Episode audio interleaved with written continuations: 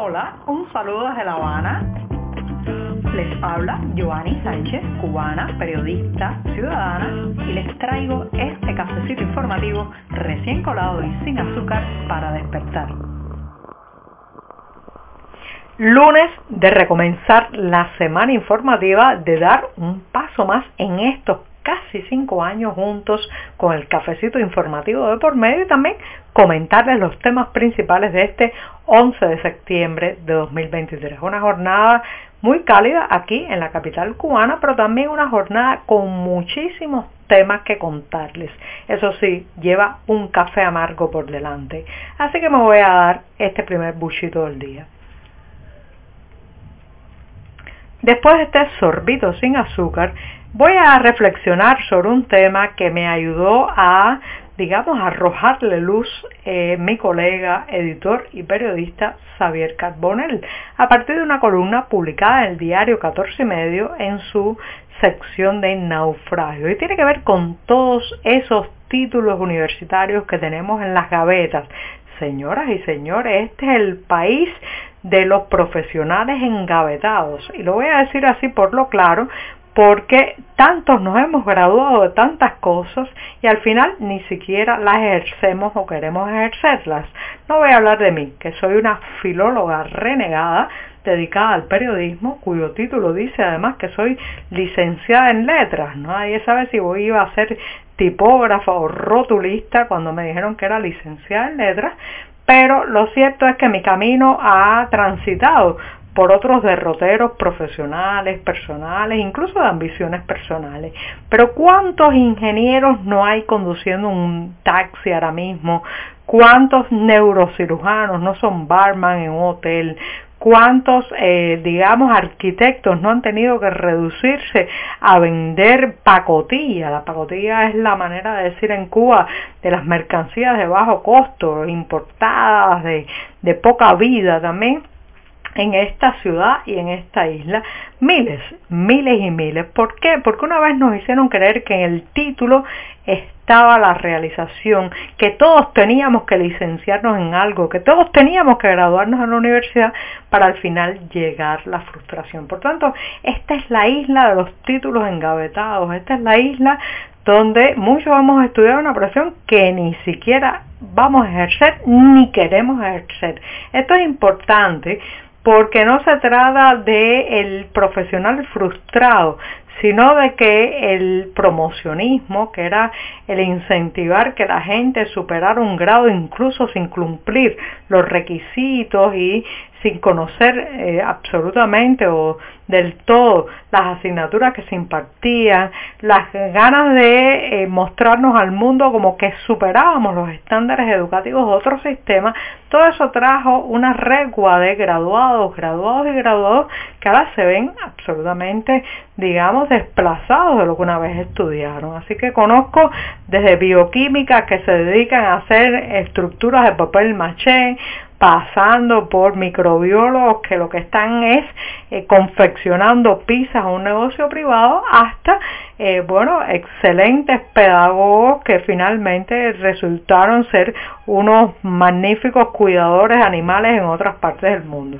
Digo todo esto porque en esas gavetas hay mucha historia sí en las gavetas cubanas hay muchos títulos universitarios que algunos ni siquiera quieren mostrar, porque lo que enseñarían sería una manera de pensar que no es compatible con la realidad actual. A mí que me gusta investigar y saber cuáles fueron aquellos síntomas previos a la caída de ciertos regímenes autoritarios, cuáles fueron las señales. Bueno, pues a mí me ha saltado una y otra vez en estas averiguaciones la frase en que hubo un divorcio entre lo que pensaban por ahí arriba y la realidad. Pero ese divorcio cada vez se hizo más profundo y yo me pregunto si esto que les voy a contar es señal también de esa separación, de ese divorcio entre lo que se dice, lo que se cree por ahí arriba y lo que digamos el cubano a pie, la realidad de esta isla.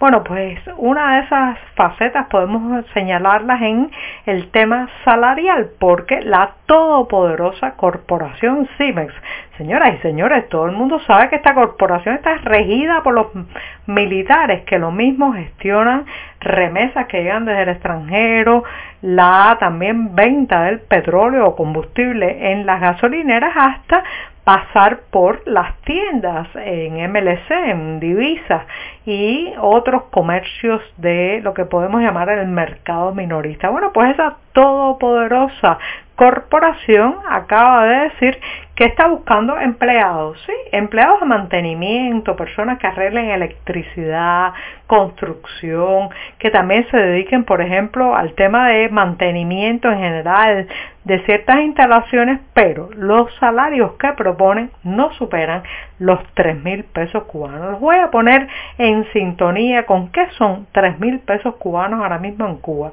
Bueno, pues déjenme decirles que 3 mil pesos cubanos ahora mismo no alcanzan siquiera para comprar un cartón de huevos, ¿sí? 30 huevos no es posible comprar con un salario mensual para los operarios que está eh, llamando a contar o eh, deseando tener la ultrapoderosa corporación CIMEX. Y así vemos que en muchas instituciones oficiales están absolutamente desligados de la realidad, incluso algunos medios de prensa absolutamente plegados al Partido Comunista proponen eh, que reporteros o periodistas entusiastas se sumen a sus filas por un salario que apenas supera los 5 mil pesos mensuales. ¿Qué se creen esta gente? ¿Creen que la gente va a trabajar por amor al arte, por la esclavitud, por doblar el lomo? Bueno, o se sintonizan con la realidad o esto, señoras y señores, es una señal del final una vieja con colorete, así es La Habana por estos días y que conste que me parece fantástico que las mujeres mayores se maquillen, se pongan muy bonitas y además pongan su autoestima por delante y se muestren cuán hermosas son. Pero una ciudad es diferente, porque una ciudad depende de muchos detalles que van desde la arquitectura, el estado constructivo, la limpieza de sus calles, la recogida de basura, incluso el del asfalto. Bueno, pues La Habana es por estos días, como le decía al inicio de estos temas, una vieja con colorete, porque están intentando tapar para los invitados de la próxima cumbre del grupo de los 77 más China, que tendrá lugar en esta isla los próximos 15 y 16 de septiembre, están tratando de taparle las magulladuras a una urbe que tiene heridas profundas, grietas grietas abismales. Eso es lo que pasa y entonces en las avenidas principales, eso sí, en la ruta que va del aeropuerto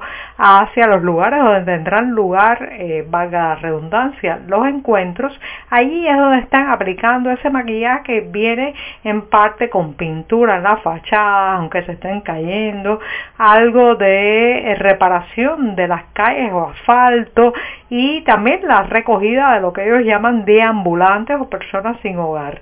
Eso parece ser que es el escenario que quieren mostrar oficialmente cuando empiecen a llegar aquí no solamente los ministros de exterior, las delegaciones, sino también los mandatarios de este grupo de los 77 más China.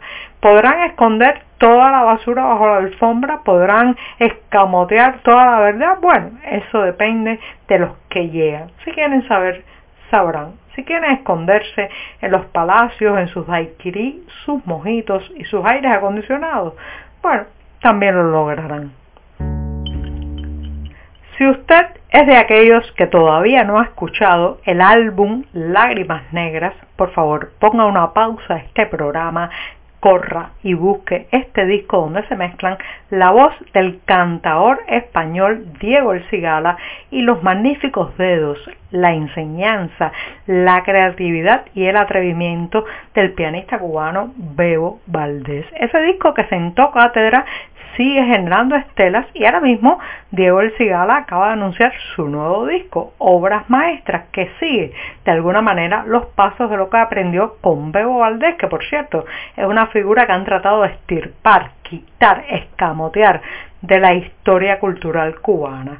En esta presentación del disco Obras Maestras, El Cigala se propone una serie de conciertos que van desde Canadá hasta varias ciudades de Estados Unidos y parece ser que se extenderán un poco más los detalles.